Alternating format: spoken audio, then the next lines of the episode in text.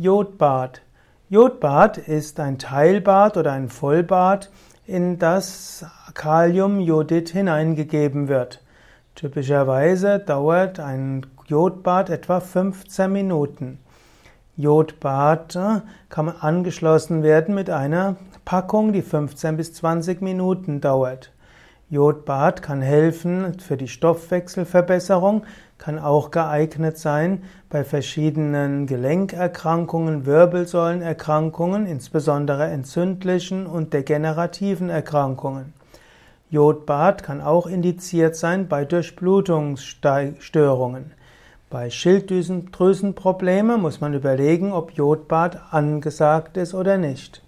Es gibt auch Jodbäder im Sinne von hm, größeren Bädern. Es gibt zum Beispiel das Jodbad im, Alpa, im Alpamare in Bad Tölz.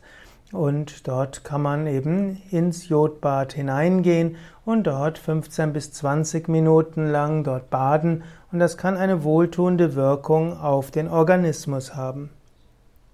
Jodsohle gilt also als Kurmittel und Jodsohlebecken in manchen Kurorten können entspannen und positive Wirkungen auf den Organismus haben.